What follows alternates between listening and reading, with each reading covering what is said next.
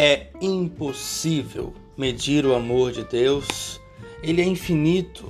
Por puro amor, gratuitamente, por um amor imenso, Deus quer salvar-nos pela nossa união de vida com seu Filho Jesus, o ressuscitado.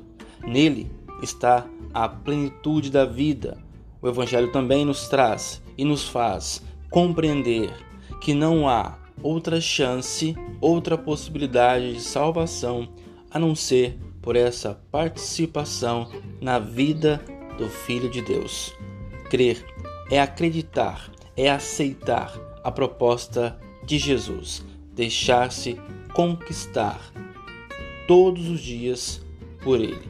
Por isso, é triste, muito triste, não crer, viver neste mundo sem fé.